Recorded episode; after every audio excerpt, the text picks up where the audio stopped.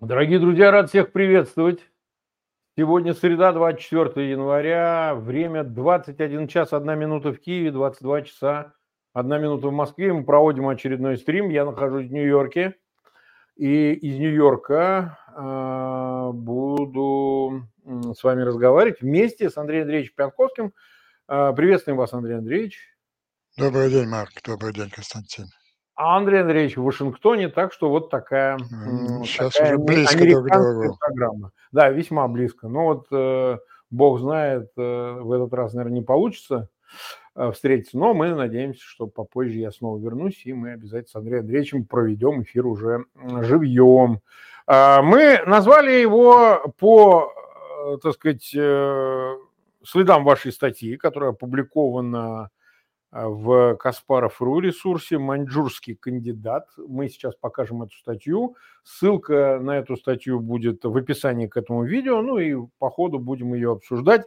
Э, назвали эфир «Последствия реванша Трампа для Украины», потому что вопрос стал действительно сейчас уже острым, поскольку, насколько я понимаю, в э, Нью-Гемпшире прошли праймерис, и Трамп по ходу, видимо, побеждает и там хотя какие-то надежды, видимо, возлагались на изменение ситуации. Ну и с учетом того, что Десантис снялся с гонки и, а, по-видимому, станет вице-президентом, и мы не знаем этого, но а, хвалебный такой комплементарный комментарий по этому поводу Дональда Трампа свидетельствует о том, что, скорее всего, именно так и сложится сложится эта конфигурация номинантов от республиканской партии, по-видимому, с учетом того, что в первой каденции с 16 по 20 год э, вице-президентом был Майк Пенс, который занимал весьма а, традиционную позицию республиканскую по отношению и по вопросам войны мира, Украине, России, то вот такая комбинация является нечто новое, но не только это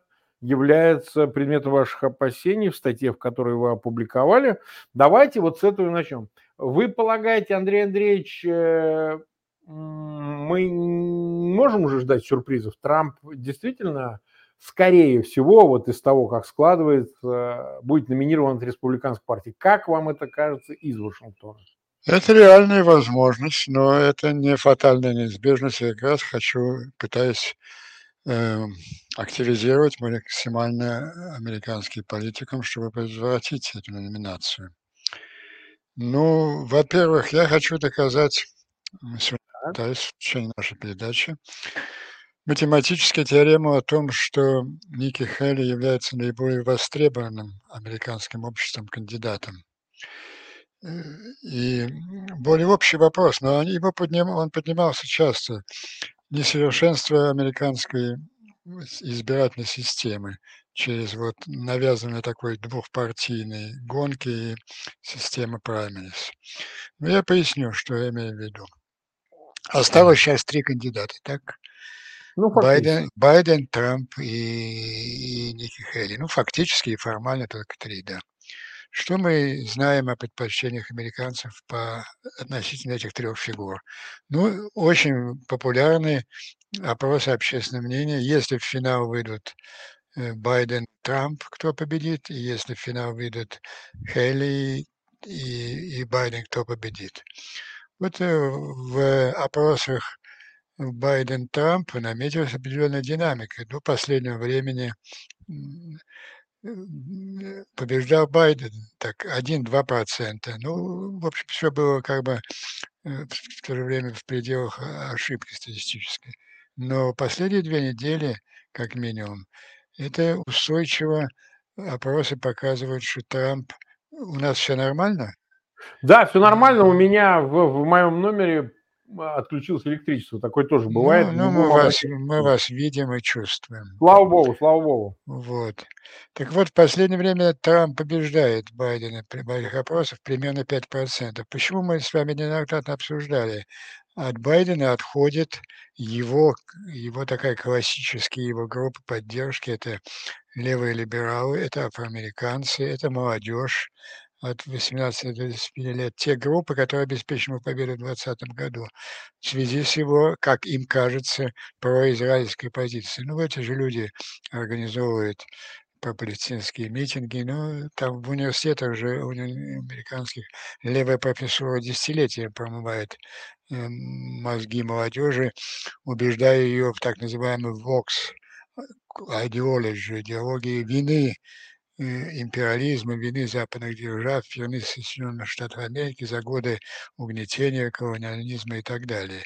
И эти люди возмущены, как им кажется, произраильской позицией Байдена, они отказываются за него голосовать. Кстати, это сказывается на его политике. Он пытается сейчас перед ними заискивать, э, ослабляя как бы свою поддержку Израиля и оказывает давление на правительство Израиля с тем, чтобы как приостановить действия в Газе, может решить какое-то перемирие, но это другая слишком большая тема. Так вот, и, и так Байден, Трамп, Трамп выигрывает 5%, а вот в вопросах Хейли, Хейли Байден, Хейли выигрывает вроде чем до 17%. То есть Хейден, Хейли пользуется поддержкой э, так называемых независимых и части демократов, более широкой части общественного мнения. Почему-то никому в голову не приходит, но почему понятно, потому что это как бы э, такой невероятный вариант финала.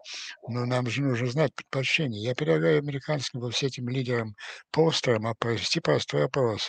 Кого вы предпочитаете видеть на посту президента Соединенных Штатов, Трампа или Хейли? Вот мы у нас есть опросы для пары Байден-Трамп, у нас есть опросы Байден Байден Хелли, а вот э, давайте попробуем Трамп Хелли. Моя рабочая гипотеза заключается в том, что с явным преимуществом в этих опросах будет лидировать Хелли. Так вот, если это так, если моя гипотеза подтвердится, то что мы видим? Из тройки кандидатов Хелли явно выигрывает у обоих из них. Значит, она больше соответствует востребованным американским общественным мнением, американским избирателям, но она не сможет выйти в этот финал, потому что она, ну, как на сегодняшний день нам кажется, большинство экспертов, она проиграет э, вот эти праймерис республиканские. То есть, э, понимаете, на американской выборке она выигрывает, а праймери – это не, не все американские выборы. Праймерис – это интересная вещь. Это, во-первых, даже не общереспубликанская выборка. Это тоже один из, один из таких э, э, коренных недостатков этой системы, который вот в нашем случае сказывается фатально. Праймерис сходят наиболее активные, наиболее ангажированная часть избирателей. Активные и ангажированные обычно люди, так сказать, крайних флангов соответствующей партии. Вот, э, Поэтому вот эта система, она уводит, и этот процесс, мы же видим, как и в демократической, и в республиканской партии размывается разумный центр. Вот тот центр, который представлял глубинное государство, рейгановские республиканцы и еще традиционно тронмановские демократы. В, э, в э, демократической партии растет очень сильное левое крыло. Мы видим его сейчас э, отрицательное воздействие и на войну в Израиле, на войну в Украине, считающие Америку империализмом, и жаждущие идеологически убежденные необходимости поражения Америки. А там на республиканском фланге фланге играют крайне правые трамписты по существу с той же политикой изоляционизма. Ведь несмотря на, казалось бы, взаимные противоречия, вот эти э, глокскауча, э, высоколобые демократы, либералы и трамписты, они добиваются одного, они добиваются изоляции Соединенных Штатов, ухода Соединенных Штатов с мировой арены, но под разными лозунгами. Левые считают, что потому что Соединенные Штаты виновны перед там угнетенными народами мира. Помните, как Обама первые два года своего президентства разъезжал по разным странам, кланялся и извинялся за преступления, совершенные его предшественниками. А трамписты считают, что не, Америка слишком хороша для окружающего мира, все эти союзники НАТО, западные, они просто нахлебники на шее в Америке. И но Трамп же не видит мир в оптике борьбы свободного мира с диктаторами. Он видит мир э, в оптике, вот есть разные сильные пацаны, с которыми надо договариваться и, и, и совершать, и совершать сделки. Вот Хелли как раз носительница вот этого атлантического сознания глубинного народа. Но это теоретическое рассуждение, но я надеюсь на практические выводы. Когда под моими призывами и моих коллег американцев, наконец американцы начнут проводить вот этот опрос, кого вы хотели бы видеть президентом, Хейли или Трампа и увидеть. Вот это моя гипотеза. Я не утверждаю, я не знаю, я не проводил такого вопроса. Но мое понимание американской ситуации говорит, что в этом вопросе выиграл бы Хейли и весьма значительно. Тогда задастся вопрос, а какого черта мы тогда э, ее блокируем? Давайте подумаем о несовершенствовании нашей системы. А как нам сделать так, чтобы нам э, все-таки выиграл наиболее востребованный кандидат? На выборах. Но тем более, что э, Трамп, Трамп-2, вот я тут центральная мысль моей статьи, он будет гораздо опаснее, чем Трамп-1, особенно в своей внешнеполитической деятельности. Ну, хотя бы потому, что когда Трамп, э, незнакомый вообще с американским политиком, пришел к власти, он вынужден был набирать свою внешнеполитическую команду, в общем-то, из классического истеблишмента. Вспомните, у него были прекрасные Э, госсекретарей. Первый Тиллерсон, а второй Помпео. Тиллерсон так терпел его года полтора, а потом публично заявил, что Трамп морон, идиот. Ну, а Помпео повел более умную тактику. Он сказал, нет, Трамп не морон, Трамп альтернативный гений. И, в общем, начал э, достаточно мудро исправлять крайности трампийской политики, пытаться сохранить э, рабочие отношения с Европой и НАТО. Мы же видим, как относились, и они до сих пор относятся европейцы и, и НАТО к, Пути, э, к Трампу. Они его просто заслуженно презирают. И, кстати, я очень сожалею с самого начала, что я считал Помпео очень сильным возможным кандидатом республиканским на, на выборах 24 года, гораздо более сильным, чем Пенс, например. Ну, по каким-то соображениям не пошел. Но сейчас вот эту линию, атлантическую линию глубинного государства поддерживает Хейли. Так вот, э, ну, во-первых, вот эта наглядная демонстрация того, что Хейли более востребован, чем Трамп, повлияет, я считаю, и на результаты будущих, будущих выборов э, праймерис республиканской партии. Хотя ей трудно, трудно выиграть на, на, чужом, на чужом поле вот она, безусловно, выиграет в финале, но ей нужно провести полуфинал враждебной аудитории. И вот этот полуфинал, он не показательный. Он говорит о том, что, он говорит о том, да, республиканская партия, на, я уже говорил, что на прайме сходят в основном активисты, ангажированные активисты. А сейчас ситуация э, обостряется вот этой секстантским характером вот этой последователи Трампа. Они, у них такая жесткая дисциплина. Они как раз такая ангажированная группа, которая дисциплинированно ходит и приносит победу на праймерис. Но даже если республиканский съезд партии в... Да, это первая возможность остановить Трампа. Вторая – это юридическая мы, и это тоже важно, и это тоже одна из причин, почему Хелли должна продолжать борьбу. И, собственно, что сегодня? На сегодня какой результат? Э, решать будет съезд, э, республиканская конвенция, там, по-моему, там что-то две с лишним тысячи делегатов. На сегодня Трамп имеет у себя в кармане, после двух праймериз, Трамп имеет в кармане 31 мандат и Хелли 16. Ну, в общем-то, ничего, ничего еще не решено. Все еще впереди. Верховный суд начинает 8 Дело не в уголовных делах, там, там э, воровство, харасмент и так далее, мошенничество. По американскому законодательству он может руководить страной даже из камеры угу. тюремной. Э, ему угрожает э, в процессе другое. Но мы знаем, что Верховный штат Колорадо отстранил от участия в праймерис, и это решение приустановлено иском Трампа в Верховный суд Соединенных Штатов. И вот 8 февраля начинается слушание Верховного суда по ключевому вопросу. Э, может ли легальное отстранение Трампа от участие в выборах в соответствии с 41 статьей Американской Конституции.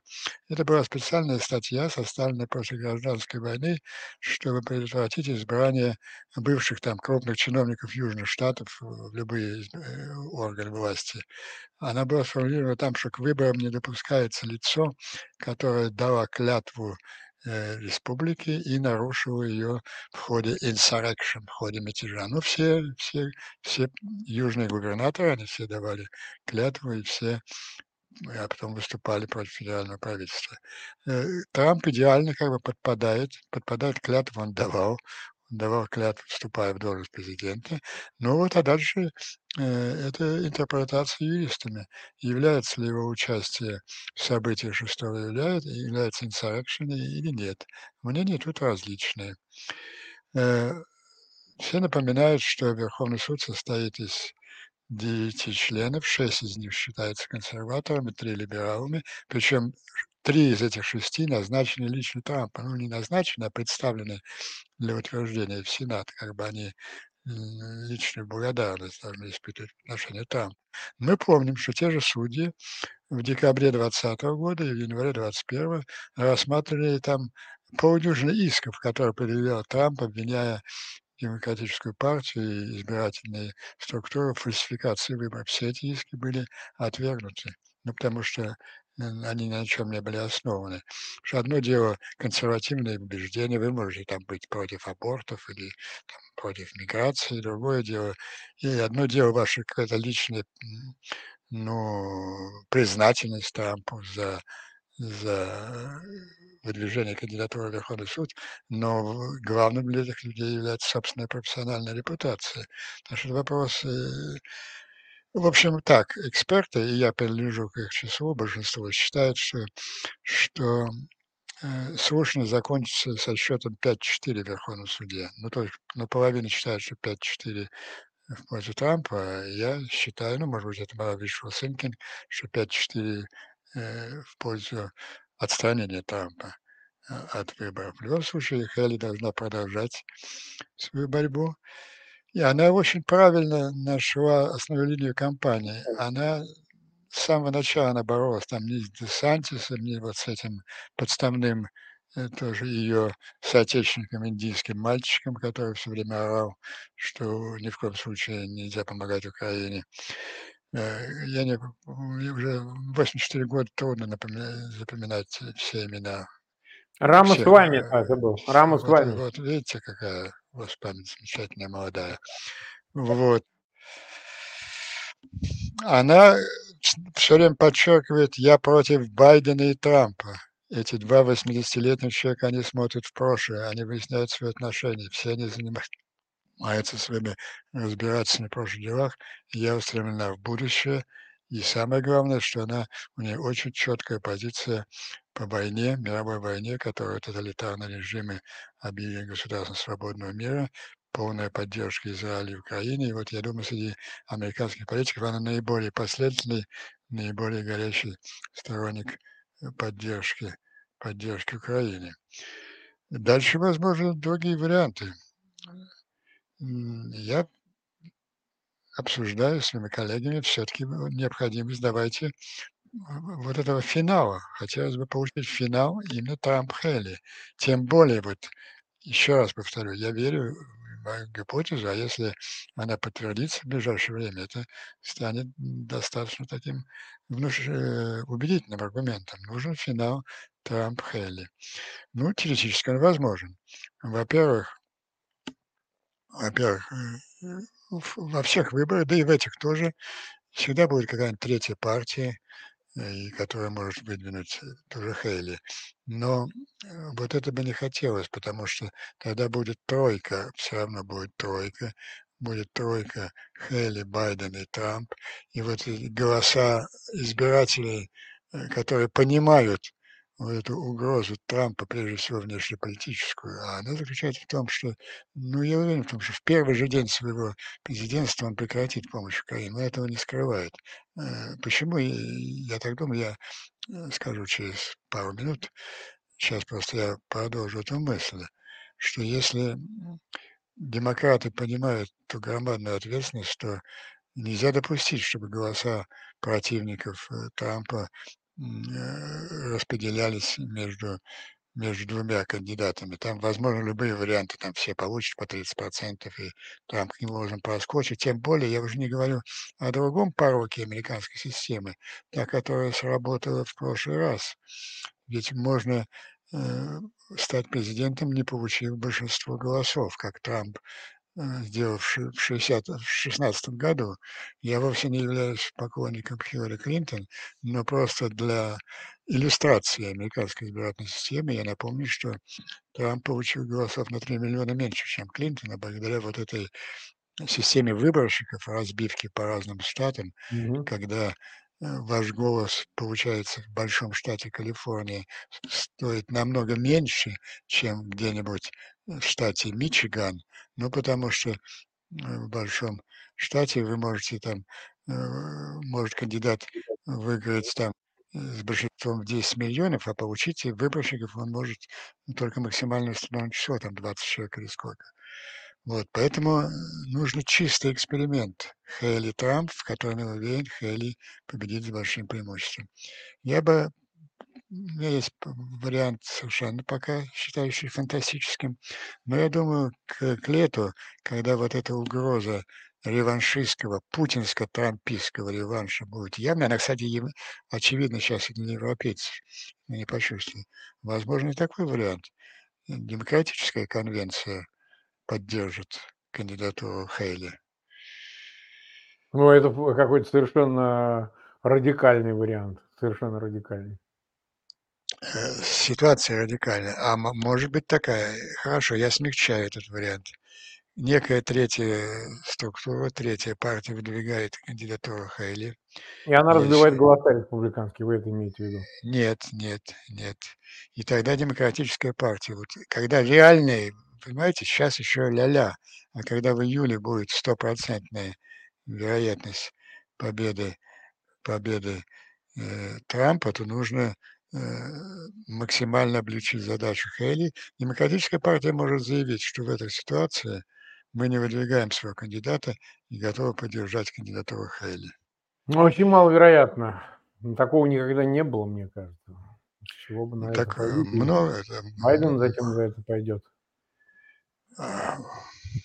Байден проиграет Трампу, это ясно. Понимаете? Он, ну, хотя бы потому, а где у нас гарантия, что где-то там за, за неделю до выборов он просто не свалится с трибуны. Это же совершенно очевидно. Угу. Но есть, есть, я принимаю этот скепсис, но у меня есть другой, да, хорошо, у меня есть другой ответ на этот вопрос, так. более убедительный. И для того, чтобы избежать всех этих вариантов, избежать реванша, врагов, избежать поражения Америки в мировой войне, надо эту мировую войну выигрывать задолго до 21 января 2025 года.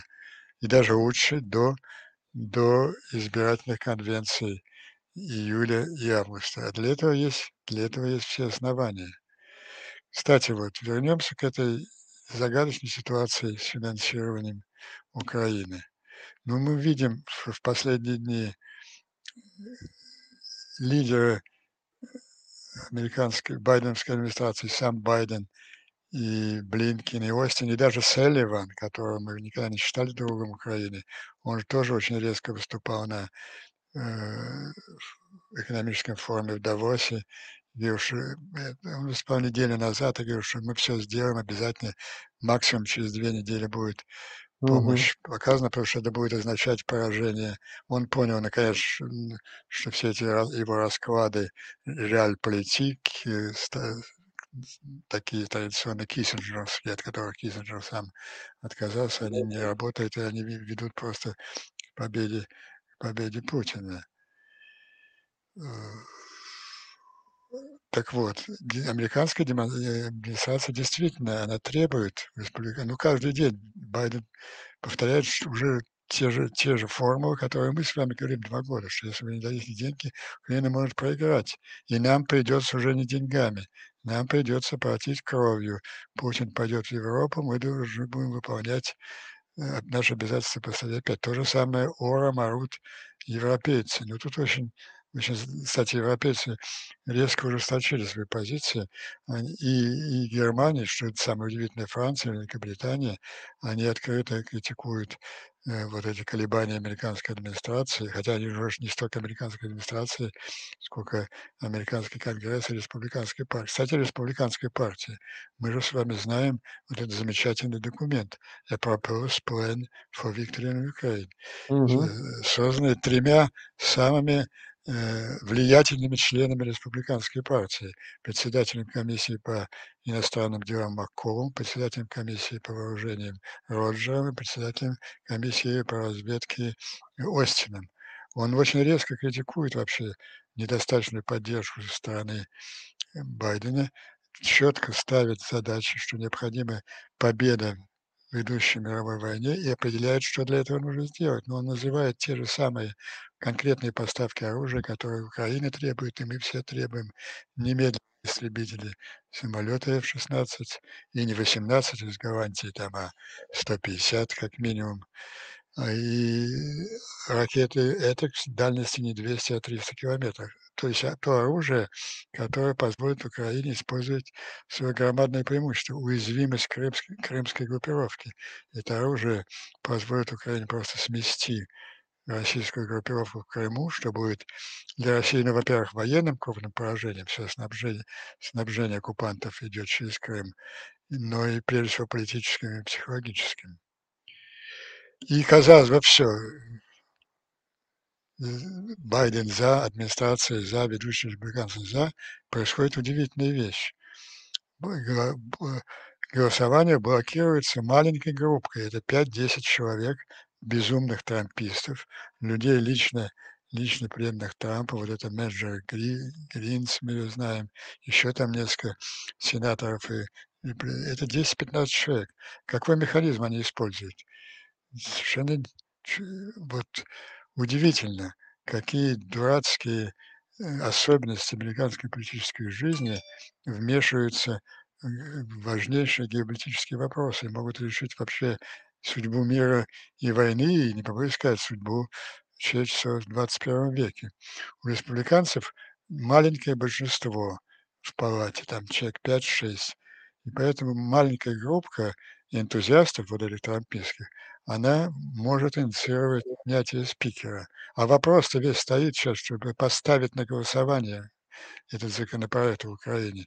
Достаточно спикеру Майклу э, Джонсону поставить на голосование, и он будет принят. Но весь Вашингтон знает, что э, эти люди угрожают, если ты только поставишь вопрос на голосование об Украине, э, через несколько часов ты перестанешь быть спикером.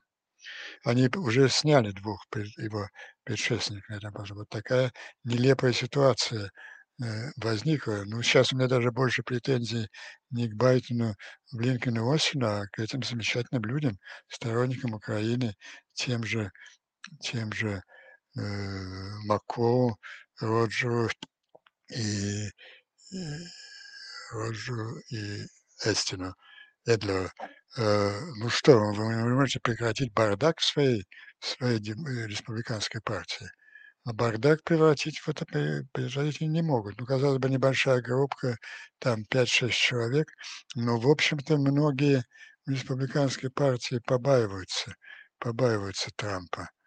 Ну, ожидая, вот он придет обратно, его наше будет положение. Ну и опять же, те же праймери, они же все переизбираются, они же все переизбираются. То есть им всем проходить летом через праймерис уже не президентский, а на пост э, члена Палаты представителей, вот это ангажированные группы трампийских фанатиков, которые он будет гонять из штата в штат, могут помешать им выиграть эти, эти праймери. Вот такая ситуация э, в американском политике. Я из него сделаю два вывода. Но первое, что все-таки она настолько невыносима, что так или иначе она будет действительно решена в ближайшее время, потому что все-таки подавляющее большинство членов Конгресса понимают опасность приостановления помощи Украине. Но второй вывод, что Трамп очень ангажирован против Украины. Причем, э, казалось бы, это ему не приносит никаких избирательных преимуществ. Вот его толпа, которая его боготворит там, она боготворит его за многие вещи, там, за его позицию по миграции, по, э, я не знаю, там, э, налогам и что еще. Но э, в Украине довольно равнодушны. Но он, тем не менее, для него это какая-то очень большая внутренняя точка. Еще раз повторяю, вот проведен анализ. Все эти люди, человек 10, которые блокируют финансирование, наиболее активные а, недоброжелатели Украины, те же самые люди, которые э, участвовали в организации вот того мятежа 6 января, ну, самые приближенные к Трампу, его как бы спецназ. А кроме того, его каждый день повторяет, что я 12 часов решу все вопросы с моим другом Путиным, остановлю войну. Как они могут остановить войну? Остановить войну Путин с, с Трампом могут только э, принудив Украину капитуляции, а Трамп для этого есть большие возможности, просто может остановить, остановить финансирование военной Украины. Вот в своей статье я рассматриваю такой вариант события первой, третьей декады, третьей декады января 25 года Трамп я вот, э, я, они с Путиным прекрасно понимают друг друга. Я вижу, как они, я чувствую, как они просто перемигиваются через океан. У них общие интересы. И Трамп, и Путин ненавидят одни и те же группы людей. Трамп ненавидит, Трамп приходит как реваншист. Он хочет э, отомстить глубинному государству, то есть всему американскому политикуму, за то, что оно украло, как он искренне считает у него выводы. Он хочет отомстить европейцам, которые презирали и третировали его, э, и он хочет отомстить Украине. Для него это очень болезненная точка. И он очень опасен в этом плане. Слава Богу, у нас есть время, в течение которого, я надеюсь, это может осознать и весь американский политикам. Еще раз повторяю, самый надежный способ остановить эту угрозу поражения Запада в мировой войне – это достичь победу в самое ближайшее время. Тем более, что для этого есть все основания. А, ясно. А, мы в эфире 32 с половиной минуты, у нас еще немного есть времени. Вот смотрите, Андрей Андреевич, вот мы исходим из того, что Трамп будет держаться вот этой промосковской повестки. Однако есть точка зрения, ее надо прямо обсуждать, которая ну, выглядит следующим образом, что Трамп очень расчетлив, очень циничен, э, при всей своей эксцентрике. Он заявляет, э, при том, что не обнародует никакого плана, о том, что в течение 24 часов договорится с Путиным о прекращении войны. Причем э, это будет в ультимативной форме. Я не знаю, откуда у него такая большая самоуверенность, что он может заставить Путина сделать что-то, что э, заставит того, в свою очередь, э, пойти на какие-то шаги компромиссные. Э, Трамп ведь как бизнесмен исходит из того, что вот твое, вот мое. Да? С Путиным это не работает, особенно в таких больших э, геополитических вопросах. Потому что можно предположить, что Трамп, и я слышал эти голоса, пойдет по пути такому, что, ну вот смотрите, у вас уже есть 20%, оставляете себе, 80% уходит в НАТО и ЕС.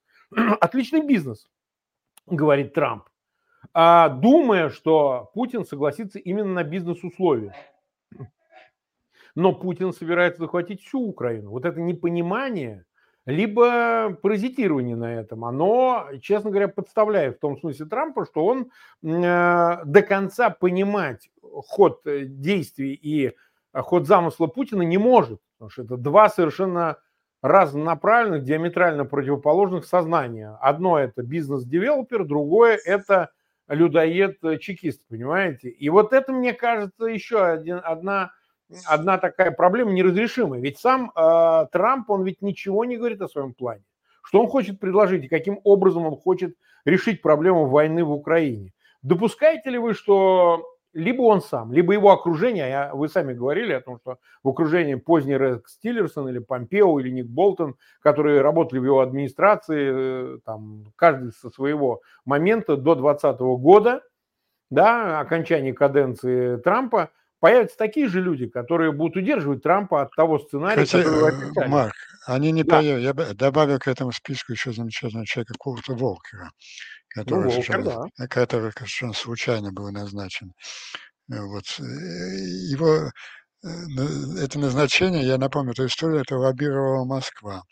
Они тогда, э, я помню, был э, Лавров э, в Вашингтоне, они предложили Трампу создать должность специального представителя Соединенных Штатов. Они хотели, да, создали группу Сурков специальный представитель. Есть Волкер, появился как пара в группе Сурков-Волкер, которые м, Кремль хотел противопоставить как раз э, э, Меркель и, Оланду в своем влиянии международном. Но Волкер, ну, Волкер каким-то образом оказался Волкер, человек глубочайшим образом преданный Украине. Он героически в течение двух лет сражался против тех же Меркель и Оланд, которые, помните, приезжали в Раду и лично там требовали изменить Конституцию.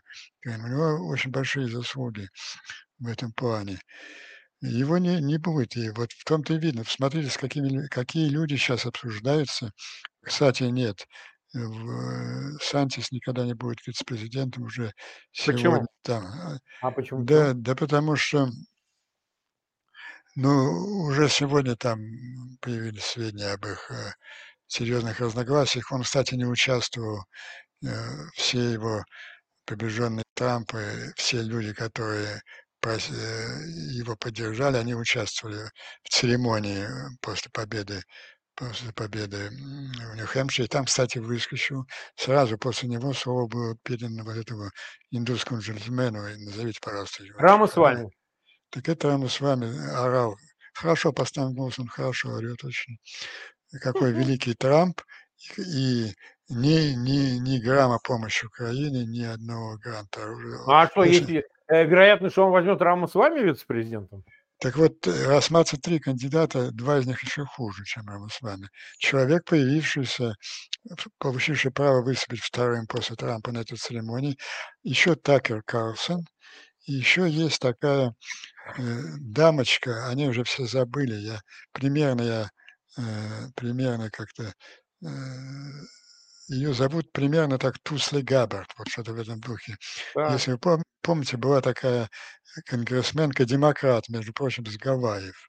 Она участвовала э, в дебатах кандидатов на пост демократического президента, и тогда еще было удивительно, почему, с какого черта она занимает такую пропутинскую и антиукраинскую позицию. То есть вот все вот три эти кандидата, они крайне антиукраински настроены. Ну а вы предлагаете, мы не знаем, а что, а что нам гадать? Или Трамп идиот, или он мерзавец. Ну, две гипотезы. Э, э, Ну или, или третье, смягчающее предположение, что Трамп просто очень циничный, расчетливый бизнесмен, больше, чем политик.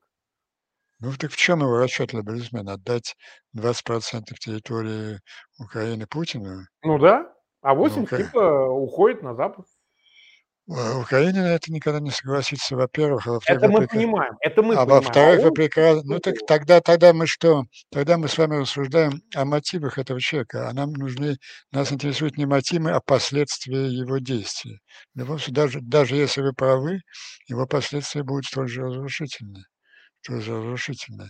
Я И просто к не- тому, Андрей Андреевич, если позволите, он ведь даже и в первом сроке с 16 по 20 год все международные э, как бы э, проекты, за которые он брался, ну помните встреча э, с Ким Чен Ыном, помните, он прям с ним лично встречался. Ну про Путина и Хельсинскую конференцию мы много говорили. А, я напомню, он э, соглашение Авраама, да, по которому, э, значит, Нет, ну, шире- я вам шире скажу. Вся давай. ближневосточная политика Трампа, она просто идеальна была. Ну, она это- идеальна, но она не привела к искомому результату. Смотрите, она кончилась 7 октября. Это тоже, да, отложенный результат. Отложенный, но... Нет, вот эта идея они Авраам, это и там работает Помпео или, может быть, взять Кушнер больше работал. Но эта идея Авраамского она до сих пор работает. Она работает, Саудовская Аравия до сих пор хочет установить дипломатический. Это длинный разговор. Там было, ну и давайте скажем еще в пользу Трампа, при нем был ликвидирован э, Да. этот самый Сулеймани. Сулеймани. Суху. Сулеймани, э, к генерал Сулеймани э, из КСИРа. А, но Я не говорю, что, э, что Да. вот, э, кстати, если если вычесть вот этот украинский вопрос, то, эм, я ничего страшного не было бы в приходе Трампа во внешнеполитической сфере. Он ключевой. И Мы понимаем, что о А, да, ключевой он для нас, он для он для нас ключевой. Да. Но и дело в том, вот я на этом настаиваю, чем мы изучаем, он для него ключевой. Он для него почему-то, вот для меня это не вполне ясно, для него почему-то ключевой. Вот это щас 3 месяца помощь удерживается негодяями, лично лично преданными Трампу. Мгм. То есть, э, мо можно сделать, кстати, вывод о том, что и в феврале мы вряд ли увидим, э, решение, э, Конгресса о выделении 60-миллиардной помощи. Каков ваш прогноз, Андрей Андреевич? А вот я всё-таки я на надеюсь, что мы его увидим. Ну, невозможно, ну, потому что невозможно вот так снять штаны великой державы и показывать свою беспомощность. Беспомощность, ну, прежде всего, организационную, политическую. Ну, казалось бы, администрация демократическая, ну, трудно сомневаться в их искренности. Они пугают они же запугали до смерти Европу. Вы помните, как Остин сидел в кабинете в Пентагоне и говорил: "Вот я щас разрабатываю планы отправки американских войск в Европу, потому что мне Да. придется там воевать. Если что еще хотите?" Они действительно или вот эти 3 республиканца, которые, э, возглавляют комитеты. Ну, ясно, что всё большинство американского политика, большинство Конгресса твердо за это помощь. Парализует группа негодяев, преданные лично одному человеку. Но я думаю, или с вот, наверно, встретятся между собой всё-таки, э, Остин, Блинкен, тот же Салливан, с одной стороны, и вот эти республиканцы Роджер, э, э, Роджер, МакКол, Олдин, и они скажут: "Ну что вы, те же демократы против республиканцев, какого чёрта? Что мы здесь делаем?" Это не может продолжаться. Мой прогноз, что деньги будут даны, но, во-первых, это громадное запоздание уже 3 месяца. Мгм.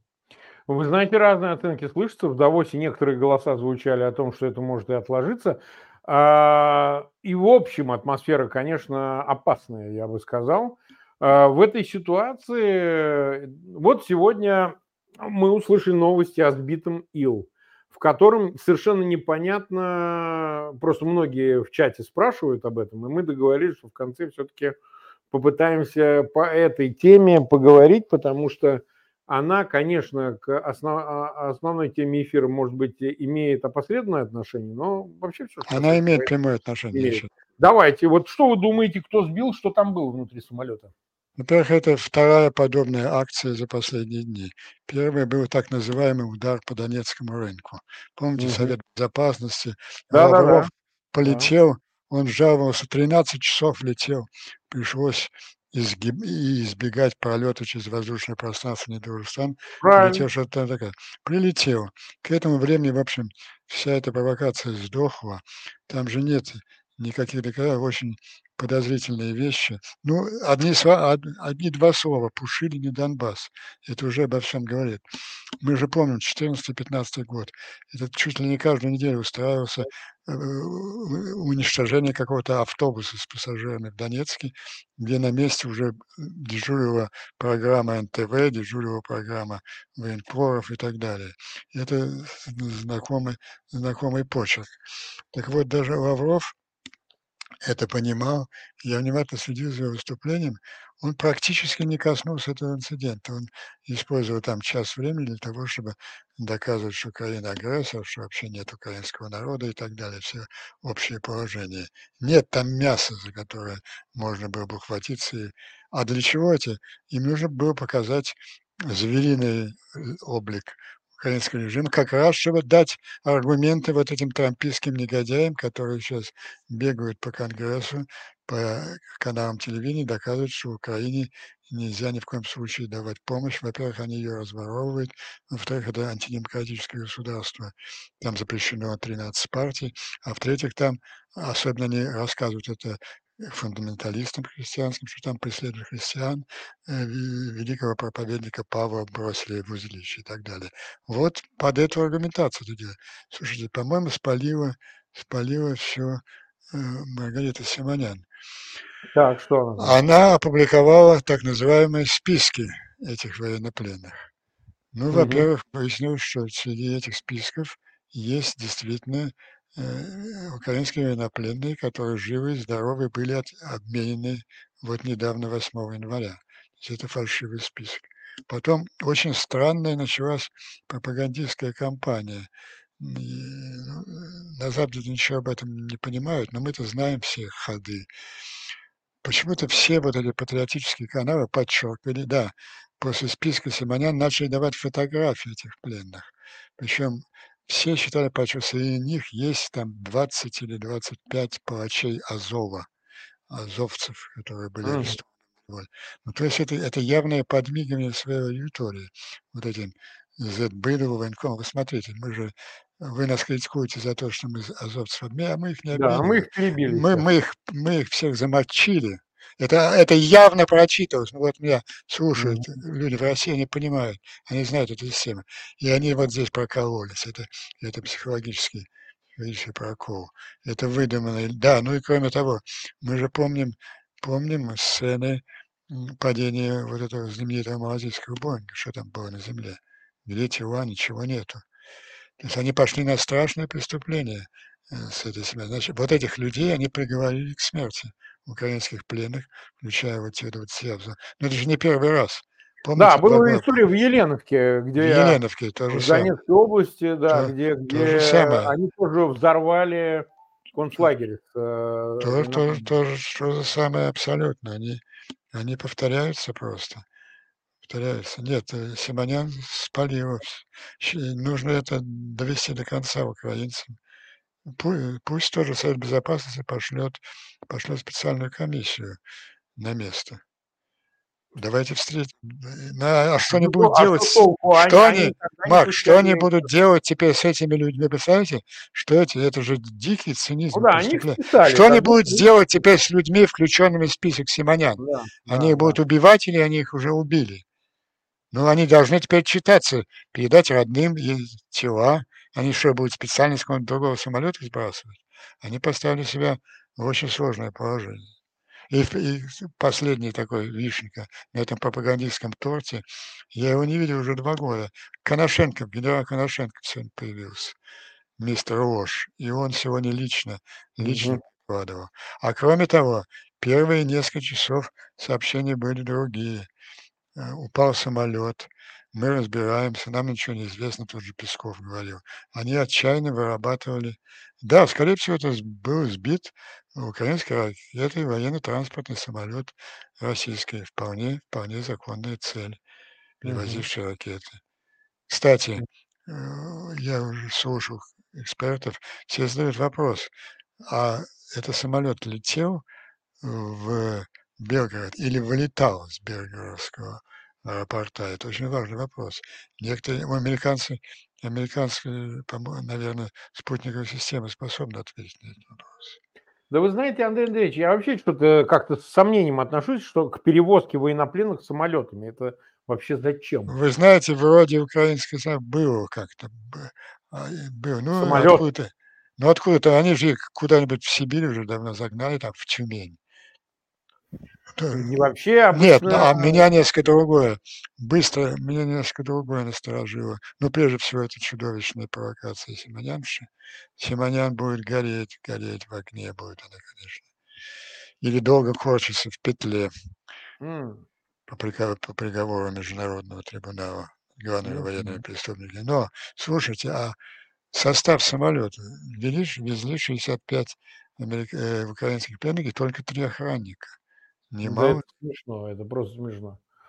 Нет, да, да не это, это тоже. Это... Андрей Андреевич, никто самолетами не возит. Возят поездами. Я, я не Нет, знаю. ну, ну это невероятные, невероятные проколы, в которых их надо топить, как в дерьме до конца.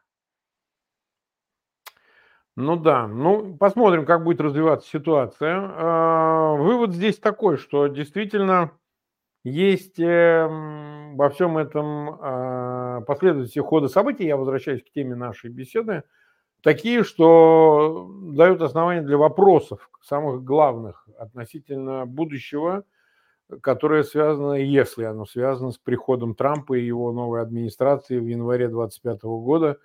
В любом случае, если все дойдет до прямых дебатов, допустим, Трампа, номинированного от республиканской партии, и Байдена как действующего президента, наверное, на дебатах это впрямую будет задан вопрос, каков план не разговоры о том, что он в 24 часа закончит войну Трампа, а именно план Трампа, который он должен обнародовать для того, чтобы избиратели услышали, как он собирается прекратить войну. Может быть, там какой-то действительно есть гениальный план, почему нет? А, все с удовольствием примут его параметры, просто ну, нужно его обнародовать, потому что, как я себе это понимаю, больше идет на уровне э, таком понятийном. Я тому скажу, этому скажу, я поговорю, мы порешаем. Ну, Трампа все это так. Но это не решение, это не публичное предложение обществу, потому что если он собирается нести ответственность за вопросы международные, хоть в какой-то степени, при всем своем изоляционизме, то эти вещи не могут существовать как э, некая а, такая тайна, которая секрет обнародован будет только после инаугурации.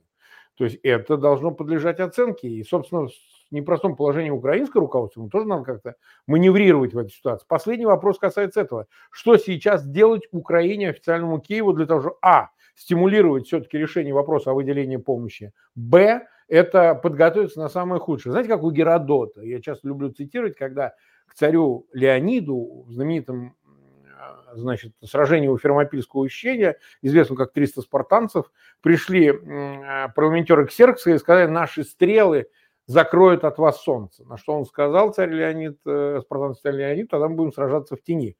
Способны ли и нужно ли готовиться Украине сражаться в тени? Вот о чем речь. Я считаю, что Украина делает сейчас все необходимое. Очень жестко стоит вопрос о том, что нам необходимо оружие, иначе в конце концов вам придется самим. Вот этот тезис о том, что придется воевать Европе, он, он проникает в сознание Запада, но они еще, у них еще вот эти иллюзии, я уже говорил про выступление Писториуса, нам все равно придется воевать с русскими, нам надо подготовиться, это займет пять лет. У вас нет этих пяти лет. Вот эту мысль нужно внушать, внушать максимально и, и украинскому руководству, и нам, друзьям Украины. И этот процесс идет. Они начинают понимать, что у них нет пять лет ну, вот с каждым днем все более очевидным становится понимание западным политикам, что вот эту мировую войну, объявленную в террористическом режиме, Запад или выиграет сегодня в Украине, или он ее проиграет. Есть Европ... великолепная европейская армия, которая защищает Европу, ей нужно оружие, оружие и оружие. Зеленский Ясно. говорит, и американская, и украинская говорит это открытым текстом, не стесняясь, так и нужно продолжать. Я полагаю все-таки, что вот это саботаж. Вот почему меня не готов я поддерживать об этом тему, если в планах э, там какой-то план. Я вижу, как реализуется его план удушения Украины уже сейчас. Сейчас он использует все свое влияние, все свою власть агрессии. Надо после, я надеюсь, что после получения этого финансирования оно будет актуализироваться именно теми необходимыми поставками оружия, которые необходимы для победы Украины. Кстати, обратите внимание на риторику западных лидеров. Они уже не говорят вот эту, казалось бы, нам любимую форму «мы будем поддерживать Украину as long as it take». Тогда они говорят, мы будем поддерживать Украину до полного вывода оккупационных. Это новое сознание Европы. Они почувствовали, почувствовали реальную угрозу. Ясно. Ну что же, спасибо, Андрей Андреевич. Нас больше 30 тысяч смотрит, и мы были в эфире 50, почти 5 минут. Э, последнее, что я еще раз хотел сообщить. Я нахожусь в Нью-Йорке, перед вами на экране ссылка на билетную кассу электронную, в которой вы можете купить билеты на мой авторский вечер 27 января. Он пройдет в Ишана Фете. Это в Бруклине. А вот, э, в 7 вечера он начинается, и приобретите оставшиеся билеты. Напоминаю, что гонорар от своего выступления. Это, по-моему, 5 тысяч долларов будет. Это, кстати, зависит от количества проданных билетов. Ну, там аренда зала, естественно, мы не можем не оплатить. Продюсеры оплачивают и работникам, которые будут вам включать свет, забирать ваше пальто и так далее. А свои все деньги я бесплатно выступаю.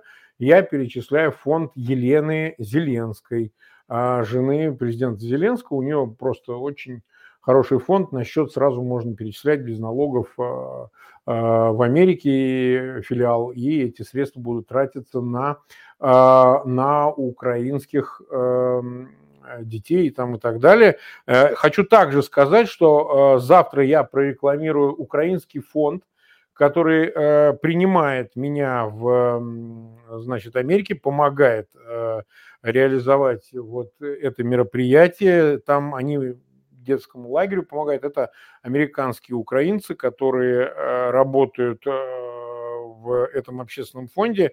И завтра в передаче с Liberty Ukraine организация я дам, а вот мы, наверное, можем даже это показать. Liberty Ukraine, э, там Наверное, завтра все-таки сможем только показать. Надо, они вот собирают помощь. Нет, сейчас попробуем. Кость, пожалуйста, я тебе скидываю ссылку, покажи ее на экране. Значит, Liberty Ukraine надо порекламировать, особенно к украинской общине в а, Америке. Э, это обращение помочь, помочь э, этой организации Liberty Ukraine. Они собирают на кемп, на лагерь для детей украинских. Вот он сейчас – детский лагерь э, наследия героя. Сейчас на экране, посмотрите, пожалуйста. Ссылка будет в описании к этому видео. Это организация украинская, которая сотрудничает по моему выступлению. Мы тоже им пытаемся помочь собрать средства на лагерь для детишек. Вот, так что если кто смотрит э, украинские общины по миру, посмотрите, у них есть ссылки на а, их э, площадки, как помочь, э, помочь им тоже. Вот. Но я буду об этом завтра у э, Алены Курбановой с нашим эфиром говорить и показывать обязательно, потому что это наши партнеры по моему выступлению в Нью-Йорке. Пожалуйста, найдите возможность помочь и им тоже.